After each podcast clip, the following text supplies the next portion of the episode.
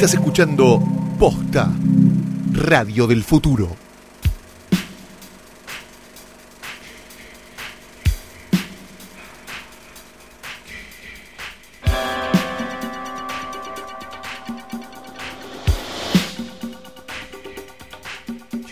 Buenas noches, buenas tardes, buenos días o lo que sea que coincida con esto que es un nuevo episodio de Hoy Tras Noche, no estoy muy segura. Yo soy Fiorella Sargenti. Mi nombre es Aníbal Vinelli.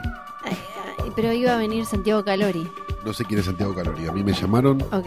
por medio de una tabla Ouija. Claro, porque usted no... ¿Está, está acá? Yo soy un medium. Yo no, justo no traje los Santiago, no veo bien.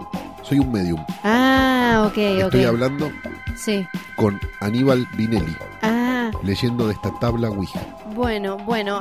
Este podcast, si estuvieron eh, atentos, parecía que no iba ¿Qué a volver. es un podcast? Pregunta Aníbal Vinelli. Es como, un, es como un cosito de audio que uno escucha cuando quiere.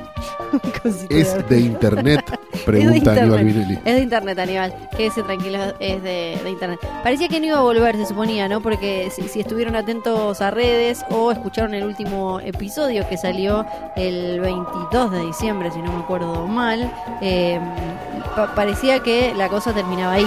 Sobre todo porque Santiago Calori tenía reparos, ¿no? Había, había- algo pasó, no sé, se enojó. Y dale con Calori. ¿Quién es Calori? Es como, era un chabón que venía y hablábamos de, de cine, de cosas.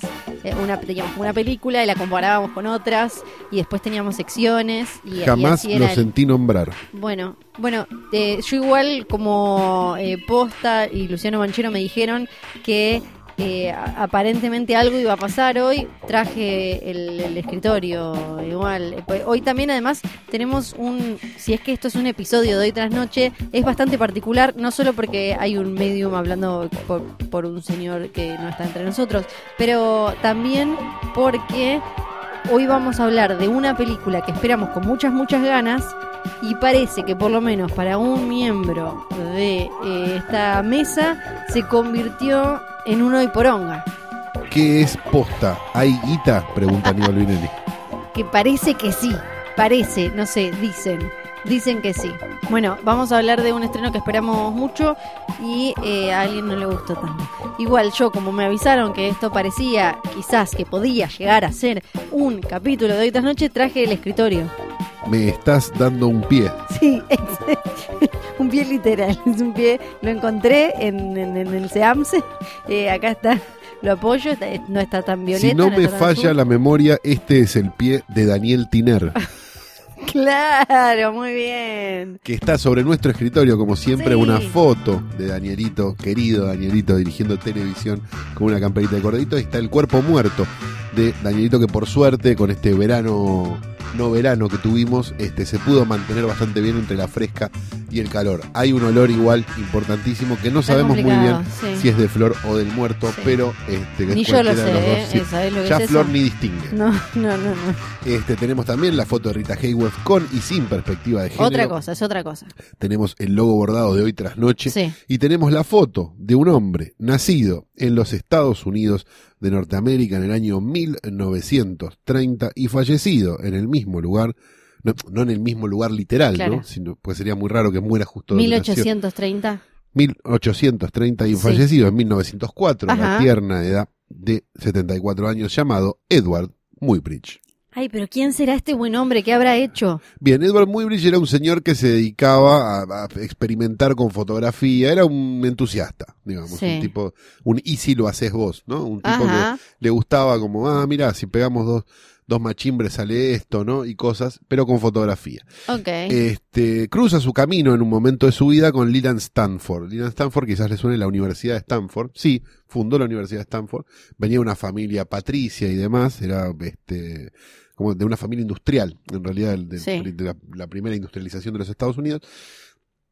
Y este, muy, muy, muy, muy, Muy, muy, muy, muy. muy, muy, muy, muy fanático de los burros y del escolazo. Ah, mira. La cuestión es que Stanford le había apostado a un señor que Sí. el caballo, en el correr de una cantidad de metros, en algún momento del de, cómo- de cómo corría, de, de su correr, digamos, tenía las cuatro patas en el aire, algo que otra persona le había dicho, no, es imposible porque caería por su propio peso al piso. Entonces contact- se contacta con Muybridge y le dice, mira, necesito que de alguna forma saque, digamos, saquemos un montón de fotos del recorrido del caballo y haga, y veamos si efectivamente en algún momento del correr tiene las cuatro patas en el aire o no. Sí. Entonces a Muybridge se le ocurre poner 24 cámaras a lo largo de una pista por la cual iban a correr unos caballos y que cada cámara dispare a una distancia de un 24avo de segundo, una, dos, tres, cuatro, cinco, seis, así a lo largo de las 24 cámaras, este, a medida que los caballos pasaban. Hacen Sí. eso, funciona el experimento y descubren que el caballo en un momento tiene las patas hacia arriba, efectivamente las cuatro patas hacia Sí. arriba, no de la forma en la que en general se, se mostraba en los dibujos, que eran hacia afuera, sino hacia adentro. Pero Ajá. ganó la apuesta Sí. Stanford.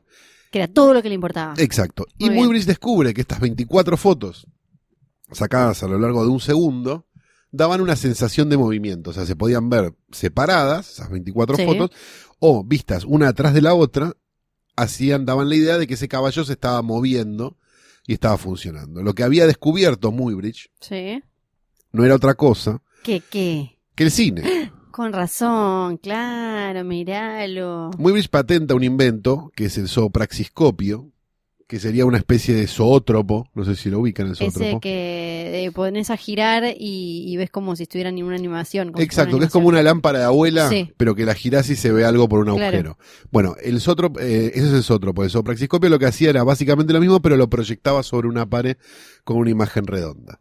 Muybridge cruza su, en un momento su camino con este Edison, que venía de inventar el eh, fonógrafo.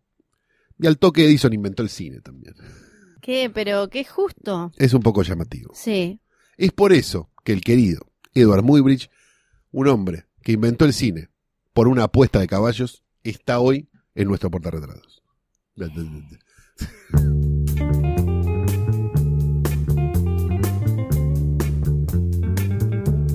Ahora podemos pasar al plato central de este no episodio de hoy tras noche, que está plagado de cuestiones súper extrañas, eh, alguna que otra cosa de espiritismo, no sé bien con quién estoy hablando, es todo muy confuso, pero de lo que sí estoy segura es que vamos a hablar finalmente, después de haber visto la película Suspiria 2018. Hola, soy Leo Vanés. Esta Ouija Sí. se mezcló un poco de Ay, críticos. no. Pero no, no puede, y, no pueden no pueden comunicarse con Calo o algo así de alguna Me manera. pueden traer un actor joven para que le toque la rodilla. ¿La rodilla? Sí. No era. No, no, no. Yo quería igual hablar con Santiago Calori a ver si hacíamos como algo medio parecido a lo que hacíamos antes, pero no, parece que no. Está bien. Bueno, voy a hablar yo sola. Ocho estrenos en Buenos Aires. ¿Ocho estrenos? Sí. Yo vi tres. Yo vi uno. Perdón. Tengo otro para ver ahora, pero no, no llegué, la verdad. ¿Querés que los pasemos rápido? Dale, a ver. Eh, una de la que vamos a hablar, Sí, supongo. Sí. Beautiful Boy. Me gustó. ¿Te gustó? Sí. Eh, La tengo para ver ahí, no la vi Me todavía. gustó más que muchas que están eh, nominadas a Mejor Película para los premios de la Academia 2019. Ah, bueno, bien. Sí, sí, me, me, me pareció súper sólida y las actuaciones de ellos están re bien. ¿Cómo entrenar a tu dragón? Tres. Tres. Sí. Lo que espero que es el cierre de una trilogía y de la historia. Esperás porque no querés ver la cuatro, ¿no? No, me- eh, son buenas, son buenas, pero me, me parece que si no va a quedar como lo de Toy Story, que es como, oh, dale, está bien que queremos a los personajes, pero el más tu narco perfecto, listo, soltá. Tu narco perfecto. Sí, narco. Me gusta. Se tiene también bueno. Amigos por Siempre, que vi el tráiler. Pará, ¿podemos hablar de Vi las el tráiler y películas? reí mucho en- viendo el tráiler del, del lisiado, perdón. De, podemos hablar de, de las películas y las historias estas que, le está, que están vendiendo y las vemos de tres países distintos. ¿Esta es Truman? No, Esta- ¿cuál es? no. ¿cómo se llama? Otra con Franchella. Esta es la que no, no es con Franchella, con era con, no, pará. ¿Con quién era? Eh, ya te digo. Eh, era con, ay, era con Damián de Santo, eh, Ah, ya está. sí. o no, Damián de Santo no, ¿cómo se llama este otro chabón? El que hizo de San Martín, no me sale. Eh, el, ex de Erika Rivas. Sí, eh, ay, por Dios. Eh, Rodrigo de la Serna, Ay, Rodrigo de la Serna, por Dios, tanto qué claro. Bueno, resulta que Ocupas. esta, Amigos por Siempre, ¿cómo es que le pusieron acá esta versión con Brian Cranston? Amigos para siempre. Amigos por, para por siempre. siempre. Bueno, para siempre. Por Esta siempre. eh, tenemos, eh, es una película, es una historia que primero salió la francesa. Sí. Después tenemos una versión, creo que de la India, si no me acuerdo mal. Tenemos la Argentina de Marcos Carnevale. Qué director, la puta madre. Y tenemos la versión hollywoodense, eh, esta con Brian Cranston.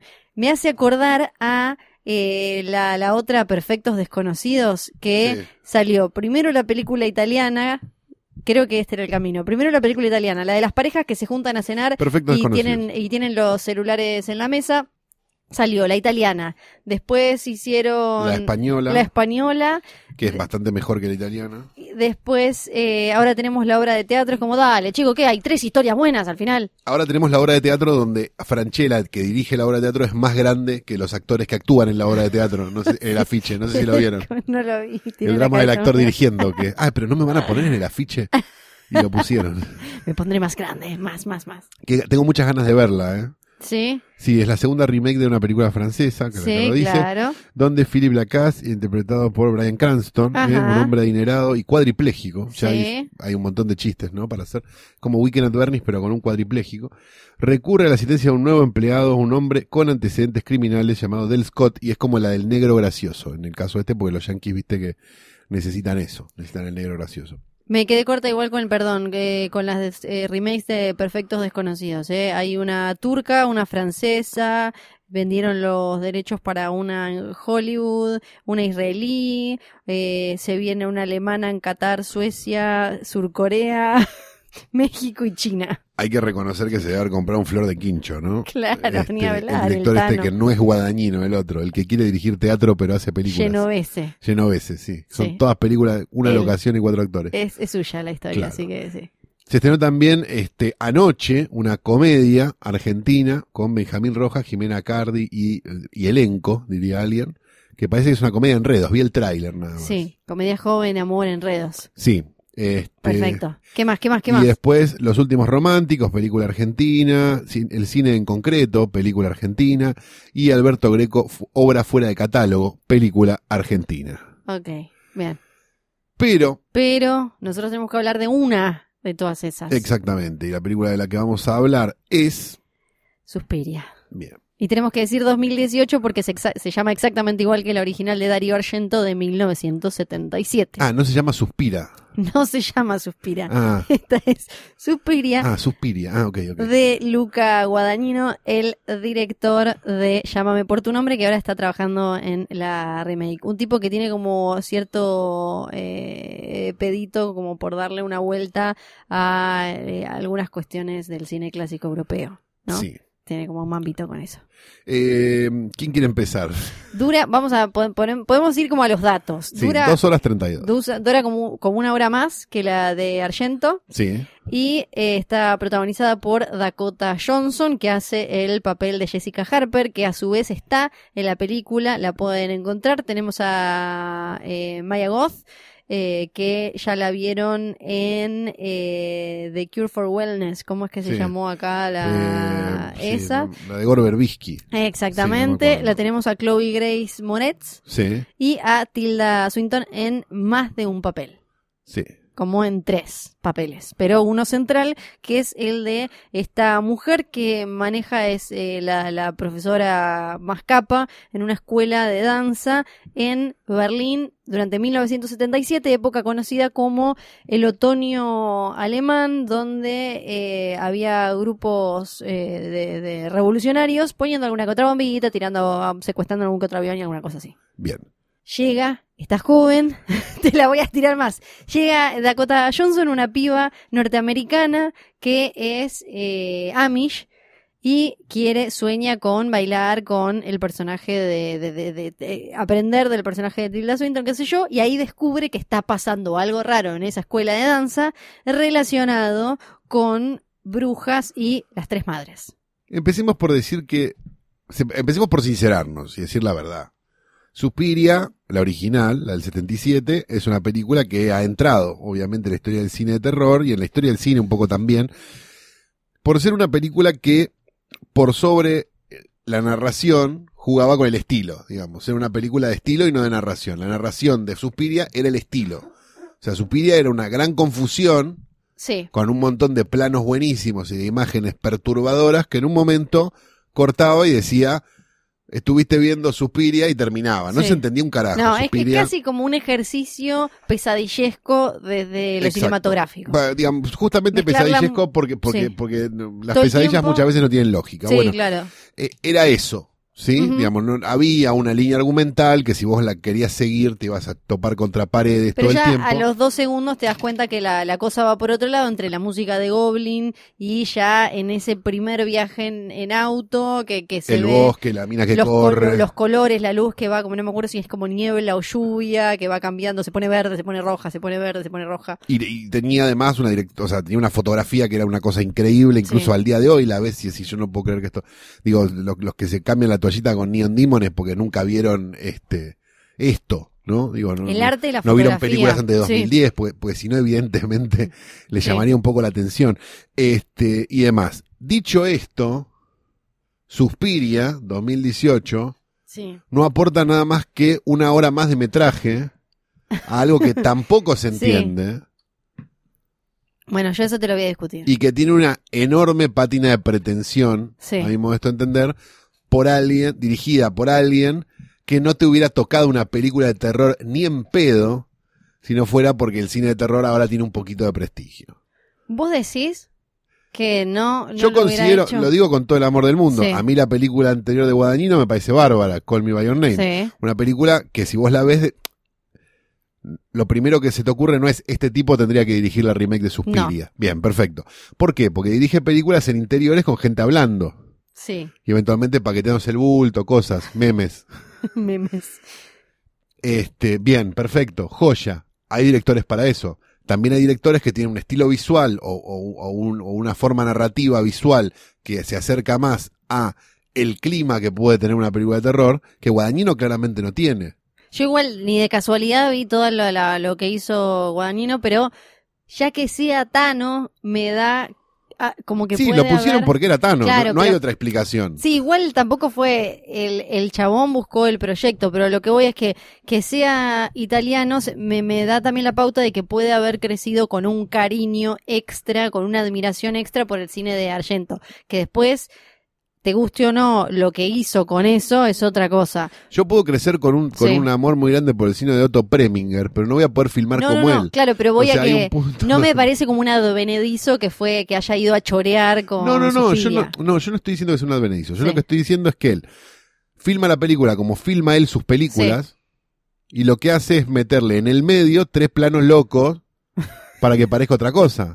Sí. Los zooms, la cámara que se va para arriba, sin ninguna lógica narrativa de nada, Sí. simplemente porque es re loco. Está bien, a Argento le salía bien, pero Argento también eh, hizo una carrera con eso y dilapidó una carrera con eso también. Igual, hay- igual eh, sí. También creo que hay que aclarar que Suspiria también es de esas que no es una remake, remake, no es una No. secuela, es como una especie de Es una homenaje. reinterpretación de la película. como- la Suspiria original es como el impulso eh, de- artístico para esta nueva Suspiria, porque ya desde el guion, el chabón que, el, esto te va a gustar, porque si no me acuerdo mal, el guionista, no, al guionista no le gusta el cine de terror. Eh, no, no quiero... No me sorprende en lo absoluto. ¿eh? Eh, pero él buscó el proyecto porque también durante mucho tiempo estuvo Argento como yendo y viniendo con una remake de Suspiria, no pasó nada. Para mí no hubiera conseguido la guita eh, Darío Argento No, hoy para hacer una, una nueva Suspiria si no fuera porque se metieron nombres más importantes. Usa a su, mm, eh, a su director de fotografía de Call Me By Your Name. No voy a tratar de pronunciar el nombre. Sí, tiene un nombre imposible. Sí, porque es eh, de Tailandia y eh, se llama Lo compró de chico. es el de es el de la película esta eh, tailandesa que la rompió hace unos años que estaban todos se hacían pis en los festivales Eh, de ahí salió este Es de, el director tío, de Apichapong. el tío Bunme sí exactamente Es el- es el que recuerda sus de vidas pasadas Eh, exactamente y también eh, trabajó en Call Me by Your Name en Llámame por tu nombre y desde el guion se nota como que apenas le, le agarró lo de las tres madres, escuela de danza, Alemania, Sí. y, y a partir de ahí construyó algo completamente Y distinto. generó una cuarta madre, ¿no? Que es Mater Bostezarum. Y la fotografía, para mí, busca algo, eh, busca todo el tiempo como eh, tratar de marcar estilo, pero y la fotografía y el arte, que en la primera son una locura, hacen el, ves cómo hacen el amor, el arte y la fotografía, que no siempre, a veces parece como, me da- con algunas películas me pasa que el arte y la fotografía parecen como estar chocando y todo el tiempo tratando de, de, de- de ver a ver quién, eh, tipo vedettes code- pegándose codazos. En la Suspiria original son una locura las dos porque la fotografía no hace más que potenciar todas esas, esas paredes, esos, esa ropa, el pelo, como vestuario, todo es increíble. Para mí la película está filmada desde el prejuicio. Claro. O sea, es, No mirá si yo, Sí. que soy el director de fotografía de Pichapong, no voy a poder hacer una fotografía mejor. Mirá si yo, que soy el guionista de El perro contempla la tundra, no voy a poder escribir una película de terror, esto se escribe de taquito. Mirá si yo, que dirigí Call Me By Your Name, no voy a poder dirigir una película de terror. Y sabes qué? A ninguno de los tres le dio la nasta. Yo no estoy de acuerdo. Para mí, la búsqueda eh, estética de esta Suspiria es a propósito distinta. Ya cuando uno ve la- que te queda claro que la paleta es otra, la otra es tipo Technicolor, al palo, todo como saturado, eh, hermosa, rojo, azul, verde, eh, chocando con ese negro, esa sangre ultra roja y demás. Y esta eh, son todos fríos y es todo como colores otoñales, todos están vestidos con, con esos colores, el pelo de ella eh, y, y demás. Incluso y después en la fotografía hay es todo como más cerrado en esta nueva Suspiria y en la otra eran planos más grandes, ¿no? Y, y, y esas cosas. Creo que había lo que para vos es prejuicio.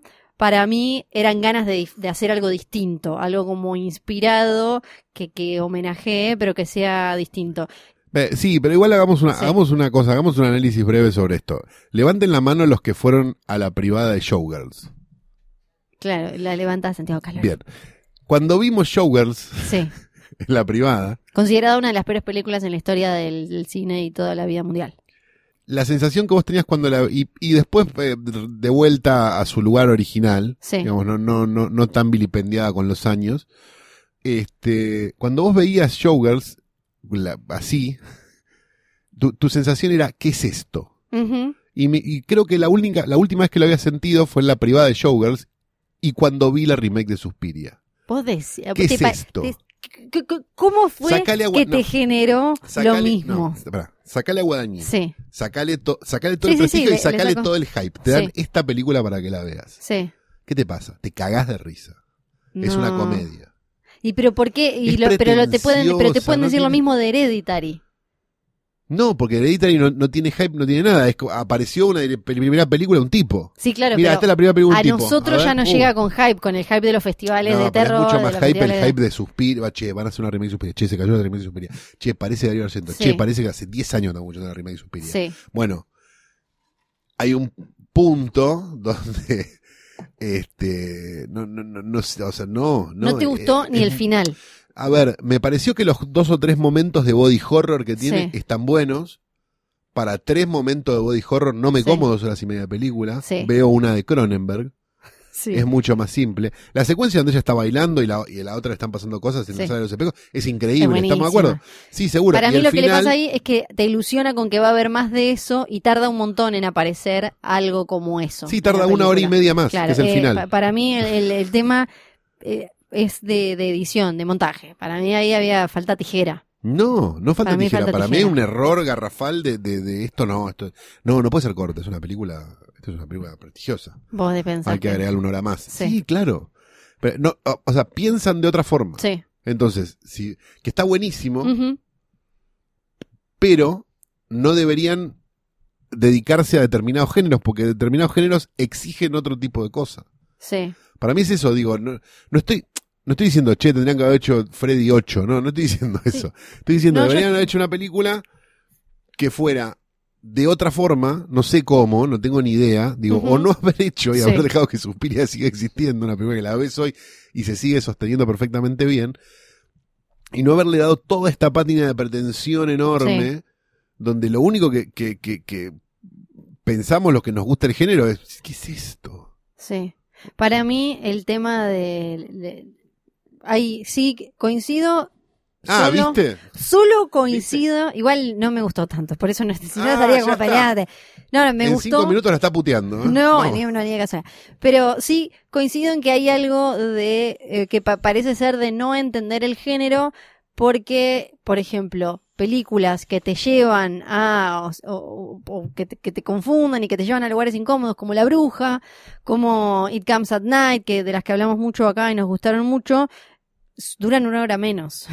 Claro, y Eso la- sí. igualmente las hacen mierda en general. sí, sí, sí, pero y, me- parece no, porque es de alguien que estuvo en el Oscar. Hold the Dark y Hereditary duran dos horas cinco, dos horas siete. Esta dura 30 minutos más que eso. No, pero, pero al margen de la duración, hay algo donde, donde la película no arranca. Hay, hay dos, hay dos este, acciones que corren en paralelo prácticamente, en realidad Sí. una, que es la, la historia B esta del viejo y, Sí. y, lo- y los, y digamos, y la parte revolucionaria alemana y qué sé Es yo. que, Eso está sí. puesto porque sí. es que ahí para no mí, tiene lógica. ahí es donde entra el pecado mm, que, que, que puede ser así como medio presumido y pretencioso de Guadagnino, que es que, que a mí me, me gusta igual eh, en un 85%, que es que él trató de, así como la original era solo un ejercicio estético y como de sensaciones, esta la quería cargar de significado y simbolismo. Exacto. Entonces, la película tiene como cuatro capas de subtexto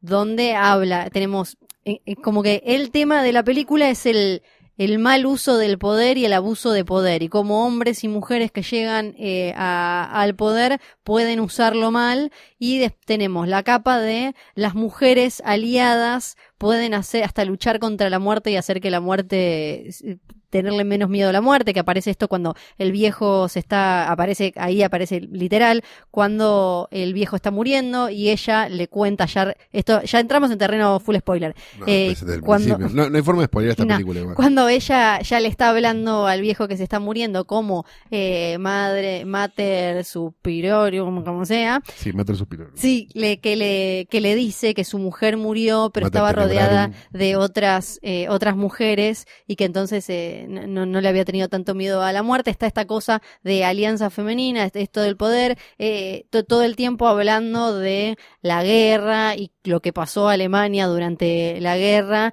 y eh, como ahora también hay gente que se abusa del poder, a veces con eh, supuestas buenas intenciones o no, con estos grupos revolucionarios que están haciendo cosas y eh, todo el tema de el viejo también como testigo, que es como súper literal también, en que ellas lo ponen como testigo del sacrificio que van a hacer y el viejo también fue testigo del nazismo sin hacer nada y cómo a veces los hombres, por más buenos, pueden terminar siendo aliados por la inacción. De acuerdo, pero eso también Sí. está construido desde el prejuicio. Porque está construido en, no vamos a hacer una película de terror solamente, vamos a ponerle Sí, sí, sí. mensaje. Pa- Para mí lo que le pasó es que le, y trató de meterle demasiado, Cuando el género de terror es el género que más mensaje tiene, Sí. solo que todos los destetados que ven Sí. películas de terror y no las entienden, generalmente creen que es solo Pa- una película Para para mí asustarse. también debe haber habido algo como quizás hasta de culpa de que estás agarrando una película que la amamos, pero a la vez está dirigida por un chabón eh, bastante perverso que, que cuyas películas matan minas y él, él es la mano, él hace de las manos de los asesinos. Entonces, para mí quizás debe haber un mambito como, bueno, hoy no hoy tenemos que meterle como simbolismo, simbolismo, significado, empoderamiento femenino. Perdón, con todo el amor del Sí. mundo lo digo. Si lo vamos a cancelar a Argento por no lo estoy cancelando, no lo estoy cancelando. tenemos que cancelar a Hitchcock, ¿eh? No lo estoy. no, Hitchcock igual ya estaría cancelado hace sí, por, mil e- no, pero eso es lo que estoy diciendo. Sí. Fue hace 40 años. No, pero a lo que voy es no cancelar a Argento, pero es hoy, parte de un género. si querés hacer una película así, lo que deben haber pensado es tenemos que darle otro mensaje a esto, otra bajada, que no sea simplemente matamos minas en pantalla. ¿Sabés por qué no se hacen más películas de Ilsa, la loba de la SS? Sí, Porque capaz que había que hacerlas hace 40 años y ahora sí, observarlas como, qué curioso, mira, Claro. hacían películas porno en Sí. campo de concentración. Listo, pasó. Pero no agrega, no podemos hacer Ilsa aliadas con el pañuelo verde. No te- No se puede hacer. Ilsa aliada, Entonces, hay un punto donde Viste, es eh, como medio confuso. creo todo. que podemos recomendar particularmente la versión remasterizada, ¿no? Que está dando vueltas de sí, Suspiria. la versión americana, no la versión italiana. Hay dos versiones Sí. dando vueltas. ¿Cuál es la diferencia? Yo creo que, que vi- una tiene mal los colores y la otra ti- tiene bien. Ah, yo no sé cuál vi de las remasterizadas. Está la de Videa, que Sí. es la versión italiana, que es básicamente agarrar, agarrar tu tele y subirle todos los colores al Al máximo. palo.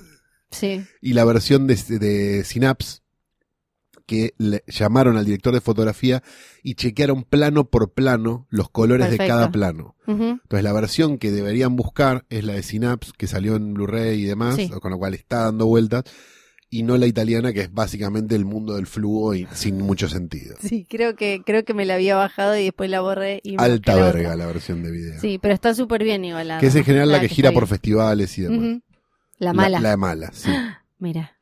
¿Y en qué anda? Bueno, para algo que también me, me interesa que hablemos antes de dejar eh, atrás el capítulo Suspiria es la, la trilogía de las eh, tres madres de Argento, Sí. Que en realidad en la primera, en, en la original en Suspiria, aparece muy por arriba, él después eh, la, la llevó como un poco más adelante. No es una idea full full de él, viene de un poema más viejo, esta idea de tres madres, una de, de los suspiros, una de las lágrimas y otra de la oscuridad. Exacto, que son Suspiria, Inferno y Mother Sí. of Tears. Serían Claro, esas tres películas. películas. Yo creo Él que Mother of Tears no la vi. Yo tampoco. Esa es como de hace, aparte de esa Es la hace terminó poco. hace poco, no mucho, ¿no? Es de... Argento venía de filmar la trilogía de los animales y pasó a, a la trilogía de las madres en el medio, digamos. Eh, Y después le pasaron cosas. Pero... hizo cosas en el medio, pero pero en general Suspiria, Inferno y esta de Mother of Tears, que yo ya la abandoné Argento hace un montón. Ni Drácula Sí. vi, ¿no? Ya no... No, Drácula. Creo que la no. última que vi fue el Cartayo o algo de eso y fue como, bueno, listo, negro, no te puedo seguir más. Avísenme si, avísenme si filma bien de vuelta. Bueno, besito entonces para Luca Guadagnino de parte de Santiago Calori. Yo no tengo problema, Guadagnino. La película de Andrés me parece bárbara, pero no, pero no te Y ahora metas- cuando haga la secuela, llámame por tu nombre. Salí de ahí.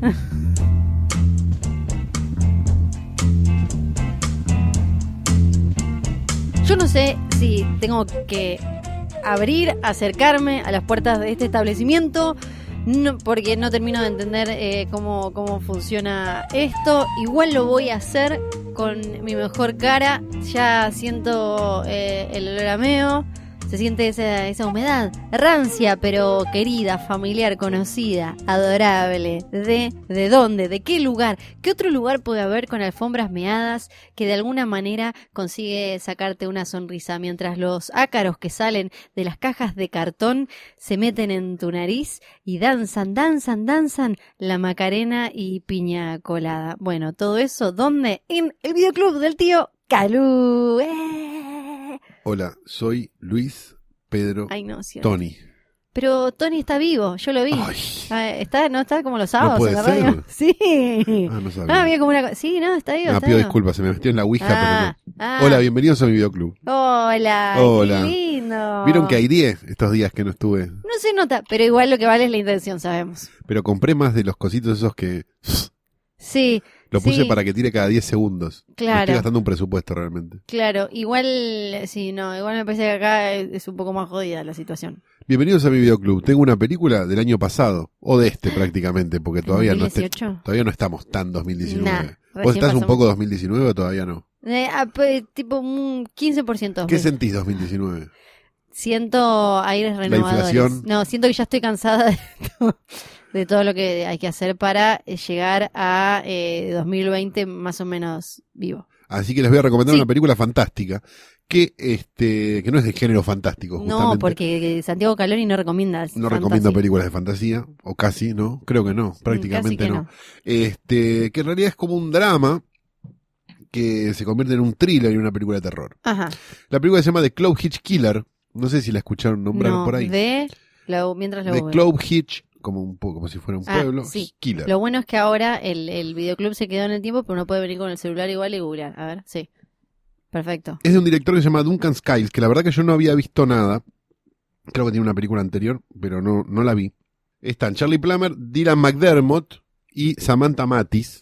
Que, Sí. Quienes la recuerdan, la chica de este, Suban el volumen. La película de Ah, Super, Super Mario, sí, hace de la princesa Peach y o algo, una versión o algo así. Claro, yo la recuerdo como la chica de Suban el volumen y después me pregunté qué pasó con ella. Claro, hizo la película de Super Mario. Y también hizo de Amy crecida en Mujercitas. Bien, perfecto. Yo la odiaba porque se queda con... Esta lo- vez eligió bien Sí. el papel. Bien, Bien. perfecto. Eh, cuenta la historia de un chico que eh, es como muy Boy Scout. El padre es líder Boy Scout. Y son muy, muy, muy cristianos en un pueblito en Estados Unidos. Y van a la iglesia y hacen no sé qué. Y hacen no sé cuánto y tal. Y el padre tiene un, un cobertizo Sí. atrás del, en el- en la casa donde va solo el padre y qué sé yo. Un día el chico se mete a investigar y empieza a encontrar unas cosas medio extrañas. Ajá. Y empieza a flashear que ese asesino que nunca pudieron encontrar de un montón de chicas Sí. En el pueblo, un asesino serial que estuvo activo durante un tiempo y después desapareció, es su padre.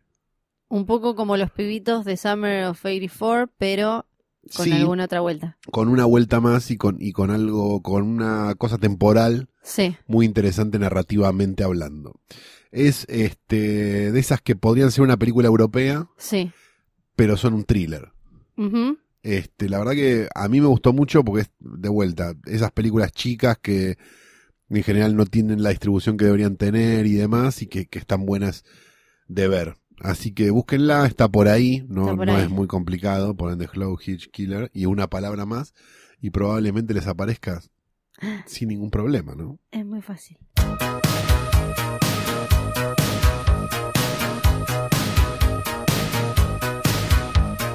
Se trata de una joven periodista especializada en cine y cultura pop, nacida y criada en Ushuaia, que trabaja desde hace varios años en importantes radios y medios gráficos de la ciudad de Buenos Aires. La actividad está prevista para el domingo 3 de marzo a las 15 horas en el gimnasio del Colegio Salesiano Don Bosco de Río Grande. Convención de Música, Innovación y Diseño, la periodista fueguina Fiorella Sargenti dará una charla durante el evento y aún así no es la fueguina más famosa del ¡No! mundo. Ay, hola, hola, hola, hola, hola. Vine muy renovada. igual. Pero ponele, no se va Lali a Río Grande, ¿dónde Sí. toca? Eh, no sé, porque en Río, no sé muchas cosas de Río Grande yo, te la debo. Bueno, Por eso es que no soy eh, la fueguina número uno. Por eso es que bajo Pero no, no constantemente. tires shade para, para, para Río Grande porque está yendo para allá. ¿eh? No, no tiro shade. Es como cuando haces chiste de Córdoba y después vas a Córdoba. No, no, no, claro. Te miran. No, no, no, no. Yo porque no sé, porque no viví ahí, entonces no sé cuál es el lugar más grande o el lugar. ¿No preguntaste, este es el lugar más grande? Vos decís que, que que tengo que pedir como, como quiero el salón más. Obvio, Flor. Ay, no lo pedí. Ya, Por- viste, nunca voy a Por eso nunca vas a llegar a nada. Nunca voy a crecer. Pero sí, viste, que yo quiero que igual que me digas algo, porque como sabía que no iba a lograr nunca hacer la fueguina número uno, traje, quiero agradecer la posta también por eh, haberme dado mi propia escenografía para los caprichos de Flor. No, es impresionante, ¿Es, realmente. ¿Viste? Son como dos, son dos paneles que se unen, Sí. este, que tienen una, tienen un cartel que le despegamos que decía otra cosa, decía hielo y limón, pero bueno, lo sacamos, lo Sí. compramos en un desguace, Sí. no te voy a mentir. Yo pedí. Algunas lamparitas de arriba prenden, otras no, Sí. pero es, es, es un... Está, la, ma- está el ventilador para que me tira aire. Yo dije, si, no lo- si no está en Dona Moda, yo no lo quiero. Exacto. Entonces, básicamente e- es, eso. Recordemos esta sección Sí. que tuvo varias iteraciones ya a lo largo Ajá. de hoy tras noche. Sí. Se llamó este, Con olor a placar de viejo, Sí. se llamó Bien de viejo puto y ahora se llama Los caprichos de Flor. Era la forma, ¿no? Más fácil, más simple de hablar. Por eso le vamos a este dar esta espacio. forma de programa de cable, ¿no? Claro, exacto. Por eso es que, eh, que me, me vestí así, me produje. Quiero agradecer. eh, ¿Querés agradecer la ropa, Flor? Quiero agradecer la ropa. Sí, quiero, me, me parece que sí. Le agradezco, tengo el, el trajecito este con el twin set de, de Ketty. Gracias a las chicas de Ketty que siempre me atienden tan bien. Eh, Cristina y Hugo me peinan como, como siempre. Hace poco me crucé con el hijo, está enorme. Un beso para todos ellos. Este, el, el, el brushing, ¿viste? Lo que son estas, No, es impresionante. los bucles estos en las puntas. No se logran tan fácil, ¿eh? Me Besito gustan los Cristina. zapatos y, la- y las medias. Sí, los zapatos de Fuego Shoes. Ah, bien. De, de Fuego Shoes, Ecocuero. Ah, que bien. es la que va Sí. con plataforma, como se viene usando eh, ahora. Sí, claro que sí. Y, le queremos agradecer también a la familia Colombraro porque Sí. esta escenografía después la guardamos en unos tuppers que nos dieron. Sí, y la Bijou de champán también, eh, muchísimas gracias. Y para Farmacia San Martín, que me presta el maquillaje que después dejan ahí como tester. Ah, bien, Sí. es una muy buena sí, idea. Sí, sí, sí, sí, no, no da nada de alergia, es muy, está muy recomendado, gracias a todos ellos. Ahora podemos entonces sí eh, inaugurar los caprichos de Flor 2019 con un tema candente, candente, candente, ¿Tenemos algún candente. especialista o lo o sos vos la propia especialista? No, soy yo. Ah, excelente. Viste que esta es un poco la gracia. Sí, claro. los caprichos de Flor. Yo, yo dije, No, como no, yo quiero gusta. hacer todo. Quiero ser Me la gusta. conductora, quiero ser la Me especialista, gusta, me gusta. quiero ser la locutora. Yo soy tu polino en esto. Exactamente. Perfecto, Vos sos como, sí, sí, como los que están con, con Florencia de la B o los programas de, de Pampita, Ah, y de todos esos que le dicen como, sí, sí, lo que vos decís, lo que vos decís. Eso sos vos. Soy tipo las rubias que están con, con Marcela Tiner, Claro. que ya no tiene razón ella. sí, sí. Sos como eso. Vamos a Segundo hablar. Tiner que nombramos en este programa. Esto es a pedido de nuestro amigo Pablo Martín Fernández. Sí, hola. que dijo, ¿cómo puede ser que haya sucedido esto? ¿Y qué es esto? Pantera Negra nominada como mejor película por la Academia para los próximos premios Oscar. Bueno, Ahí ya a esta apareció, altura. Ahí aparecía, hay que, hay gente, no hablo de, de Pablo, que tiene muy arriba la Academia, le gusta enojarse, igual con la Academia es como nos gusta consumirla, enojarnos y, y Es demás. que para mí es una gran pavada. El día que nos Sí. demos cuenta que es como el Martín Fierro. A ver, te nominan el Martín Fierro, es re divertido. Vas, te sacas una foto con Ventura, está la sobria de Claro. Pérez dando vueltas. ¿Tiene seriedad? No, Sí, pero no. no. importa. No, eh, así que lo, lo que voy a hacer es, de acá al 24 de febrero, cada capricho de flor va a ser sobre los premios Oscar. Gracias a las bailarinas también, porque eh, vinieron acá, gracias. No, es impresionante cómo. Sí. coordinaron todas. ¿Viste? Sí. No, es, es tremendo. Quiero eh, agradecerle nuevamente a, a aposta.com por todo este despliegue. Ahora sí, Black Panther, Pantera Negra. ¿Cómo llegó a Mejor Película? Había aparecido, ¿se acuerdan? Eh, a mediados más o menos de 2018, esta posibilidad de que la Academia pusiera un premio a película más popular, que era como Aptra metiendo el premio de platino de no sé qué para que vayan Mirta, Susana y Tinelli Sí. era algo así. Esto viene, tenemos que ir hasta 2008, el año en el que no pusieron como mejor película a eh, The Dark Knight, El Caballero de la Noche de Christopher Nolan. Se armó bardo, la película terminó ganando dos Oscar, pero no estaba como mejor película y empezó a señalarse a la, a la academia como diciendo como no te gustan las películas populares, no te gustan las pochocleras, no te gustan las que le gustan al público y demás. Ahí fue cuando decidieron cambiar y pasar de cinco nominadas, como en el resto de las categorías, a 10. Igual esto no sirvió para sumar películas de las más populares porque en realidad lo que hacen es meterte más de las art house. Claro, que, en definitiva es la que tienen que vender después claro, o antes. Claro, claro. Y, y con Entendamos esto... al Oscar como un negocio para películas medianas. ¿no? Claro, Las exactamente. cuatro que quedan están nominadas. Entonces hay algunas pocas de estas eh, de Popu que se metieron, tipo Avatar, eh, de- desde 2008 para acá, de Blind Side, la de eh, Sandra Bullock y algunas sí. Pantera Negra es la primera de superhéroes. Y ahí apareció un montón de gente de esta que, viste que hay una cosa que también tenemos mucho en Argentina, de creer que si señalás y gritas, acá hay choreo, acá hay tongo, qué sé yo, sos el más inteligente en la sala. Sí, Y no siempre es. no. No siempre. Que a veces el mundo funciona de otra manera, que es igual de chota, pero no siempre es como coima, coima, y vos sos el más capo porque la señalaste antes. Entonces, ahora con lo de Pantera Negra decían como, eh, cómo repartió sobres Disney. No funciona tan así. No es que vos vas, eh, que va Disney eh, y le reparte coimas, que además obvio que están prohibidas, y no, y en los últimos años no hay ni escándalos relacionados con eso, para pagarle a los que votan. Que ya en otro Caprichos de Flor vamos a hablar de quiénes votan, que sería básicamente ir a pagarle a exnominados y demás. Como, un viejo millonario que está tirado en la casa sin hacer un carajo de la guita que ganó, no se la va a gastar nunca ni él, ni sus nietos, ni Tal sus cual. bisnietos, y le vas a ir a decir, che, tengo 10 lucas y a votás Black Bradley Panther. Cooper, a Christian Bale, claro. o a lo sumo que le podrás pagar a un, eh, no, no, uno que fue nominado por un DF, no, no sé. Sí, a la, a la muda de Te amaré en silencio, Claro, no sé, claro, pero, pero ahí. tampoco. No, otro día vamos a hablar de la composición de la academia hoy. Lo que sí sucede y lo que sí mueve la industria de los Oscars es el lobby.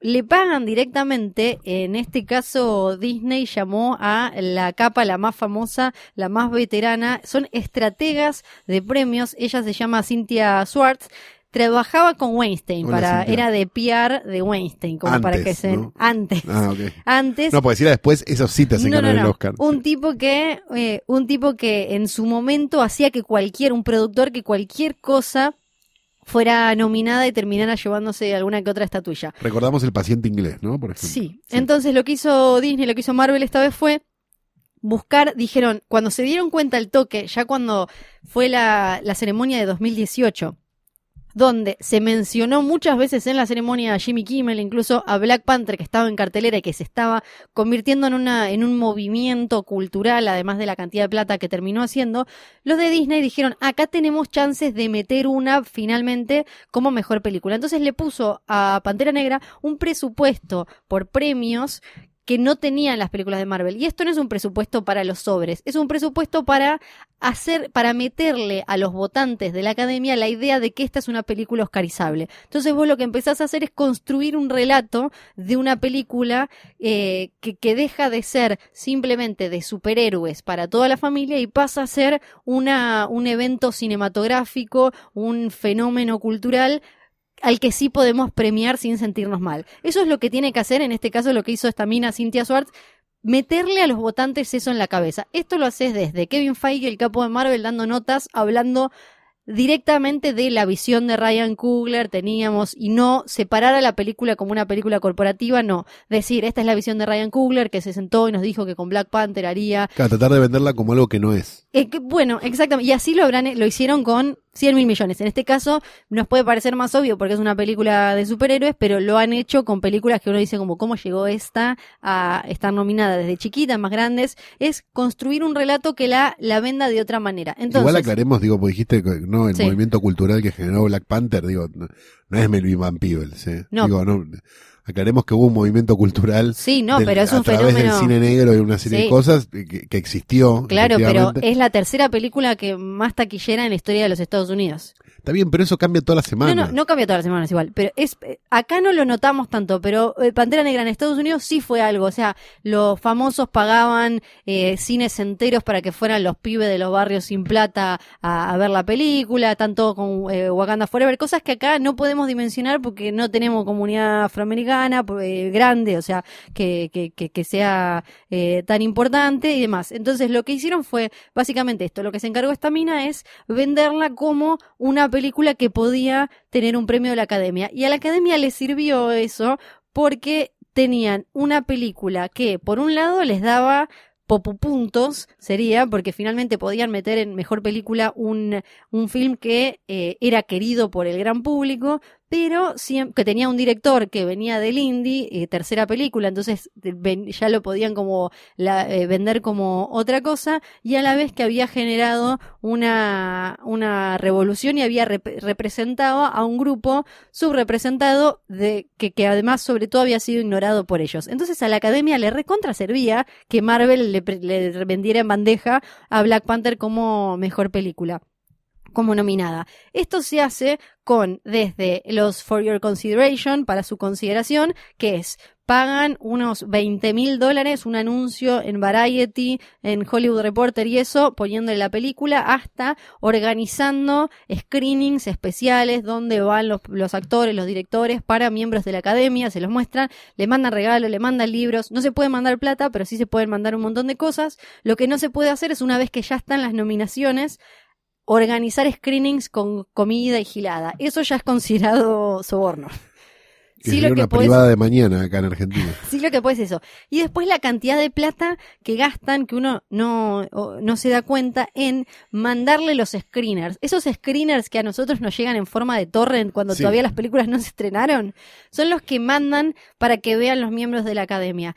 Y esos screeners salen plata porque son miles de eh, Blu-rays que salen para diferentes puntos eh, del mundo. Entonces, tiene que te- tiene, la, la película tiene que tener plata para ser empujada para los Oscar porque necesita eso, necesita que alguien mande los Blu-rays, que alguien eh, ponga en Los Ángeles un cartel gigante y demás. Y después viene, la, que otro día también podemos hablar de eso, la selección de en qué vamos a empujar a esta película, para qué. Eh, hay un caso bastante paradigmático que es el de Melissa Leo, eh, si no me acuerdo mal, por The Fighter, que ella consideró que no le estaban poniendo la plata suficiente a empujarla a ella como mejor actriz de reparto. Entonces se pagó de su misma billetera un anuncio en Variety que decía For Your Consideration, medio que hubo bardo porque era como se mandó sola y al final se terminó ganando la estatuilla. O sea que no son sobres que le van cayendo, eh, que no, no es una banel con la que le depositan guita a los miembros de la academia, sino miles y miles de dólares gastados en publicidad y en generar un relato que haga de esa película oscarizable. Ahora sí, esto fue todo. Muchas gracias. Los caprichos de Flor.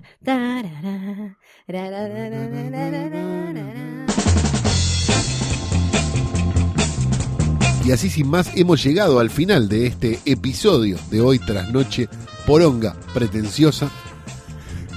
Disclaimer abajo dice Flor no está tan de acuerdo. Bien, este temporada 1000, episodio 1 Sí, se sienten como mil, así.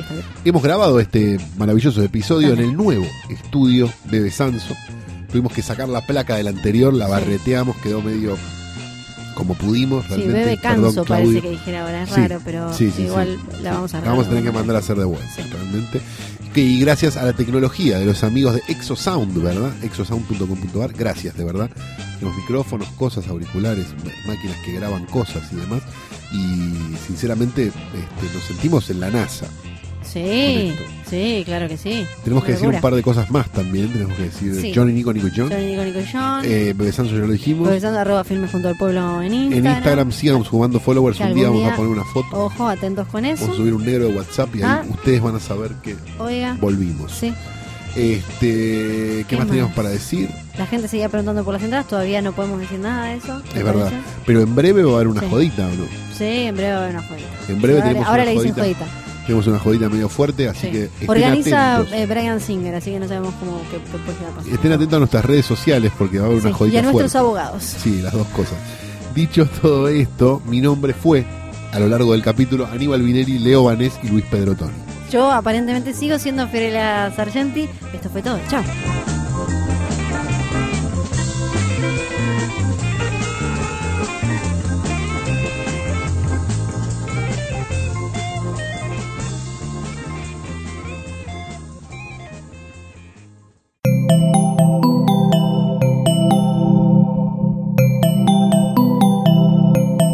Estás escuchando Posta, Radio del Futuro.